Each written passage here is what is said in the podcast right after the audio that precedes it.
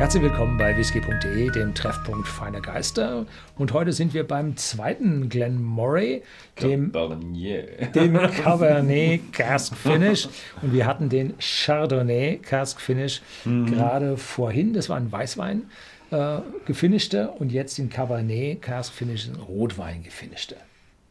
Schön, jetzt haben, wir, jetzt haben wir im Grunde, es ist schön, dass du so Rotwein und Weißwein nebeneinander hast. Ähm, hier wissen wir leider nicht, wie lang er gefinisht wurde. Und ja, Glenmory, wir hatten es schon im ersten Video äh, erwähnt, ist eine tolle Brennerei mit, äh, aus der Space Side mit sehr, sehr, sehr vielen Fässern. Ist die erste Brennerei, die Weinfass-Finishes gemacht hat. Vorher war alles nur Sherry, weil ne, British Empire run, runs on Sherry oder British Navy runs on Sherry. Und äh, ja, zum, zum Rot, Rotwein dazu, ja, der Cabernet Sauvignon ist die weit verbreiteste Rebe auf der Welt, Platz Nummer 1 und ist eine Zufallskreuzung aus dem Cabernet Franc und dem äh, Sauvignon Blanc. Und dass das Ding nun rot ausgefallen ist, ist Zufall. Äh, die Zufallskreuzung, weil es ja ein Rot- und ein Weißwein sich gekreuzt haben und dabei rot wurde und sind über 300.000 Hektar weltweit im Anbau und damit gibt es davon also reichlich. Und ein guter Teil von diesen Weinen wird auch barrique gereift, das heißt die Saison in Weinfässern, also in Eichenfässern, um hier aus der Eiche her einen gewissen Touch in den Wein hineinzubringen und ihm mehr Tiefe zu geben. Und aus solchen Weinfässern oder solche Weinfässer hat man jetzt hergenommen und hat dann den normalen Glen Moray Whisky, der in Ex-Bourbon-Fässern und Refill Ex-Bourbon reifte, dann hier drin nachgereift, sodass wir hier erwarten dürfen eine gewisse Rotweinnote, aber auch die französische Eichennote von den Limousin Eichenfässern hier im Whisky zu sehen. Genau, probieren wir.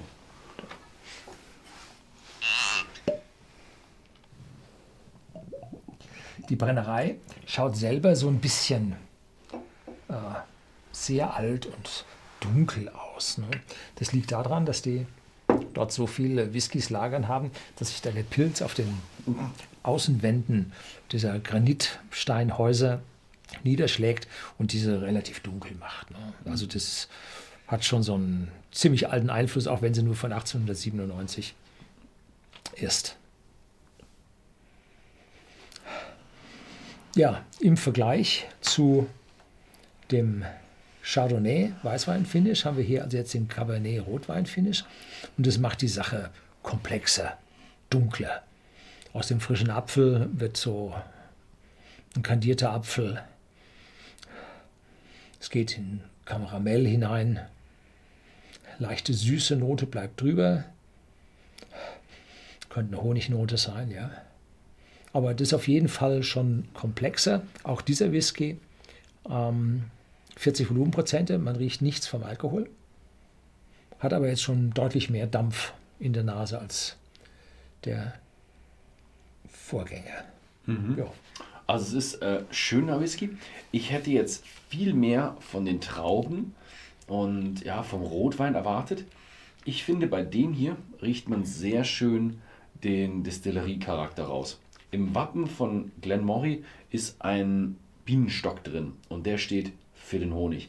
Und den hat man definitiv hier im Whisky schön drin. Er ist cremig, er ist weich, er ist, er ist rund, aber man merkt auch schon so ein bisschen, habe ich auch schon so, so irgendwie, merkt man schon so, vielleicht weil ich das Schlückchen davor schon gehabt habe, aber merkt man schon so einen leichten Vorgeschmack.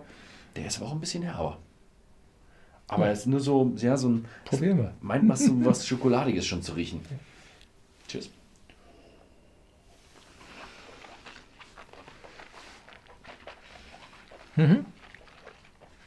Auch hier wieder ein erster Schluck.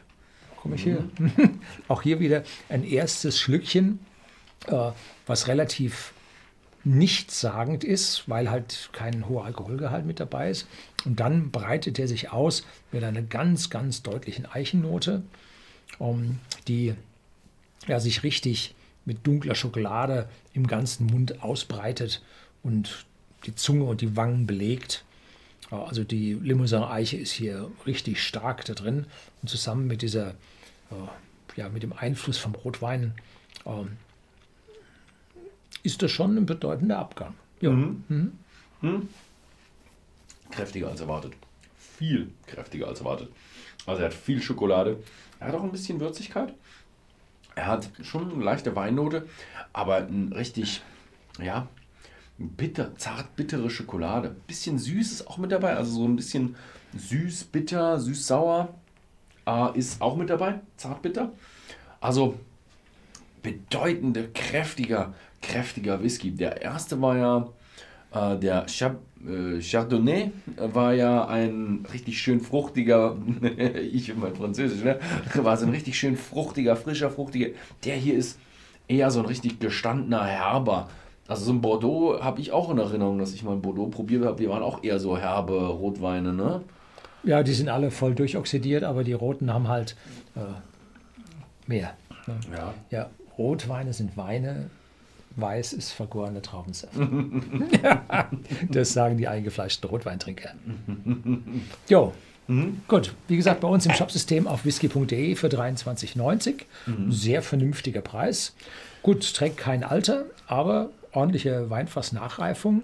Das lässt diesen Preis dann schon in einem sehr, sehr guten Licht erscheinen. Ja, mir kommt es ein bisschen so vor, als wäre das so ein bisschen so der, der, ja, der Hidden Jam, so ein bisschen, dass man sagt, ja, Sherry ist eigentlich nicht mehr bezahlbar, weil jeder will irgendwo Sherry haben. Sherry ist auch super toll. Aber so ein, so ein Weinfass, ich finde, sie sind ein bisschen unterschätzt. Ja. Also so ein Sie müssen unbedingt dann das nächste Video anschauen mit dem Sherry Cask Finish. Bin nämlich selber gespannt, was der kostet. Mhm. Ja, da bin ich auch gespannt. Ich weiß es nämlich noch nicht. Aber dafür kriegen wir wieder Anschiss. Nein. Okay, gut. Ja, vielen Dank fürs Zusehen.